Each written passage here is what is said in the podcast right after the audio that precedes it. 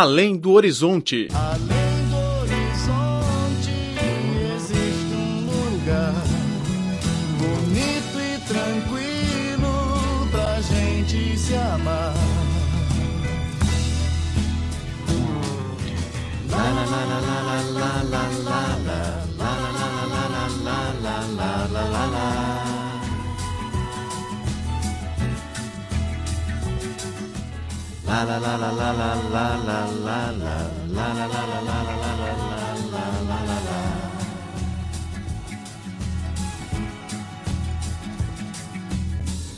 Olá, caro ouvinte, seja bem-vindo a mais uma edição do Além do Horizonte. Sou Laura Lee. O triângulo amoroso é um dos temas mais abordados nas obras cinematográficas. E desta vez, ele foi a inspiração do novo filme do diretor chinês Jia Zhangke, que voltou ao grande ecrã com a obra Mountains May Depart, depois do silêncio de quase uma década. “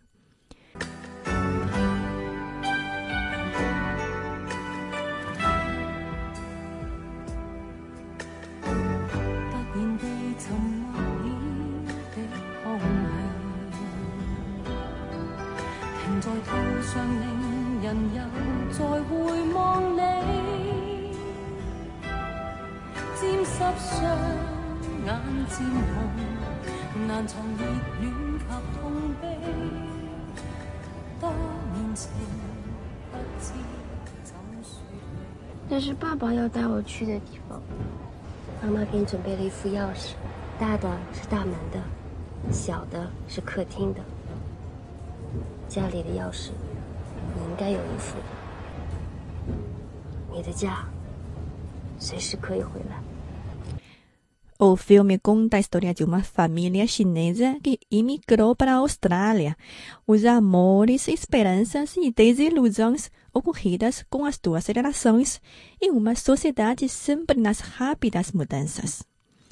A história, que divide em três partes, passado, presente e futuro, começa em 1999. Ao falar sobre por que escolheu esse ano para contar a história, o diretor disse. 那为什么放到一九九九年呢？我觉得那个年头啊，其实对我们感情改变的科技产生。1999 foi o ano em que a tecnologia começou a influenciar a nossa vida. Lembro-me que ganhei o meu primeiro telefone móvel nesse período. Quando a internet se popularizou em 1999, registrei minha primeira conta cibernética. O primeiro episódio do filme desenrola-se em 1999 em Fenyang, cidade natal do próprio diretor na província de Shanxi, norte da China. O segundo ocorre em 2014 e o terceiro em 2025. A protagonista Tao é uma moça nascida na pequena cidade de Fenyang. O amigo de infância dela, Liang Zi, um trabalhador de minas de carvão se apaixona pela moça por longo tempo. Porém, Tao acabou por se casar com o proprietário da mina, Jin Sheng. Segundo Zhao Tao, a atriz que interpreta o papel da moça, a riqueza não é a única razão que levou Tao a se casar com o dono da mina. Na verdade, a razão mais importante para que Jin Sheng consiga conquistar o coração da moça é que ele compreende realmente os sentimentos íntimos de Tao. Por isso, na minha opinião, uma alta que é, é muito importante para manter um relacionamento romântico. Em relação a Liang Zi, ele é apenas um moço introvertido e silencioso. Na verdade, a história de amor não termina no momento em que Tao e Jinsheng se casam, mas se estende na pessoa do seu filho, Dollar Zhang, que imigrou com o pai para a Austrália e esqueceu completamente a sua língua materna. O filme é sobre os afetos humanos e como o tempo pode alterá-los. De fato, já faz muito tempo que o diretor Jia Zhanghe não toca no tema amor.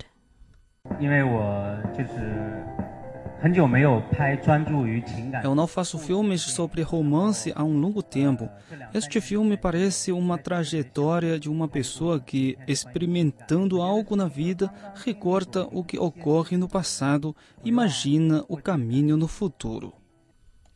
O filme de fala inglesa já foi exibido no 68º Festival de Cannes e está previsto para chegar aos cinemas da China no final de outubro.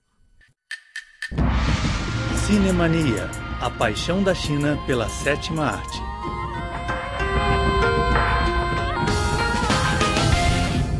O filme O Último Imperador, co-produzido pela China, Itália e Reino Unido, foi o grande vencedor do Oscar de 1988, com um conjunto de nove premiações, incluindo o de melhor filme do ano e o de melhor diretor. O longa-metragem, dirigido pelo italiano Bernardo Bertolucci, foi o primeiro e o último a ter cenas reais produzidas no Palácio Imperial da China. Esse privilégio trouxe muitas dificuldades para a equipe de filmagem, que teve de obedecer regras rigorosas para proteger os patrimônios. Numa cena filmada no Pavilhão da Harmonia Suprema, local onde se costumava realizar as grandes cerimônias reais, a equipe foi proibida de colocar fios elétricos no chão e de montar trilhos para as câmeras de filmagem, por causa do medo de que a estrutura de madeira do pavilhão pudesse ser alvo de incêndio. Para filmar a cerimônia de proclamação, o cinegrafista teve de usar câmeras portáteis com iluminação artificial vinda fora do pavilhão.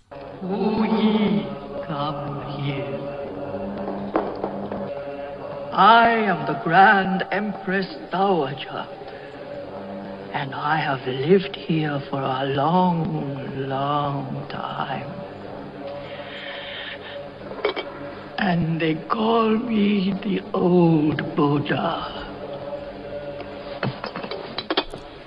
Cerca de dois mil atores extras participaram da cena de subida ao trono do imperador. Eles cortaram os cabelos e aderiram de novo ao estilo manchu, usando falsos cabelos. Uma estatística elaborada por uma empresa britânica indicou que o volume de cabelos falsos usados na filmagem chegou a duas mil libras. Segundo a tradição, as grandes cerimônias do imperador da dinastia Qing tinham de ter a presença das etnias mongol e tibetana. O diretor convidou vários monges budistas tibetanos a participar da filmagem. E surgiu o seguinte problema. Como os monges são proibidos de ter contatos diretos com mulheres, Bertolucci teve que contratar uns 10 maquiladores masculinos de Hollywood já que a maioria dos professores de maquilhagem na equipe é feminina.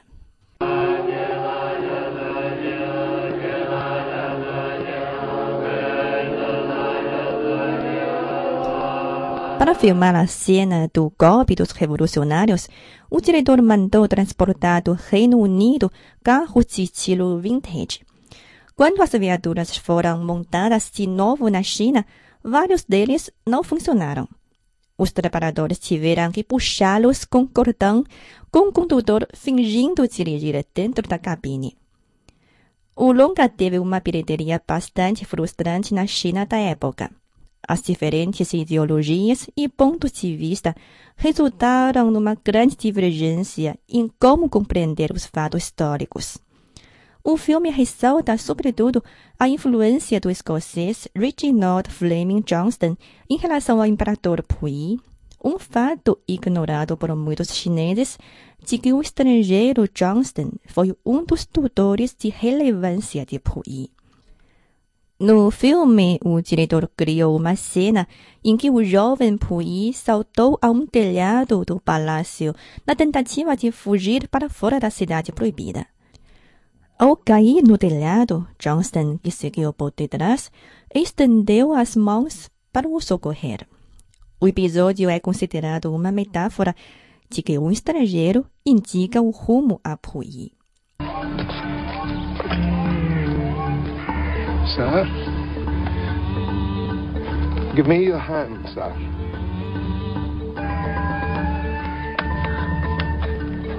Give me your hands. I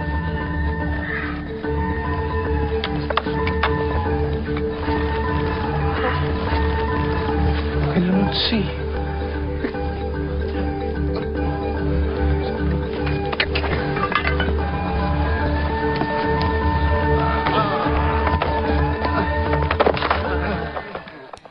Após Puyi ser expulso, Johnston tentou contatar o consulado da Grã-Bretanha, mas este manifestou que não tinha interesse na corte chinesa. Finalmente, o último imperador foi aceito pelo consulado do Japão, que o aproveitou para estabelecer um poder em um lugar chamado de Manchúria, no norte da China. His invasion of Manchuria will be condemned by the League of Nations and by every civilized country on earth. The Chinese Republic has broken every promise it ever made to me. Chinese troops desecrated the tombs of my ancestors. And Chinese troops did not defend Manchuria from the Japanese. But Manchuria is still China. China has turned its back on me. Please, do not go. Manchuria is the richest frontier in Asia. Coal, oil, railways. Millions of Chinese immigrants are going there every year. I'm going to build my country. Separado de Puyi, Johnston assumiu o cargo de chefe do executivo britânico na cidade chinesa de Weihai. Em 1931, quando ele partiu para o Reino Unido, Puyi foi ao porto se despedir do seu antigo professor. Na adaptação artística de Bertolucci, Puyi contratou uma banda musical tocando uma canção folclórica da Escócia.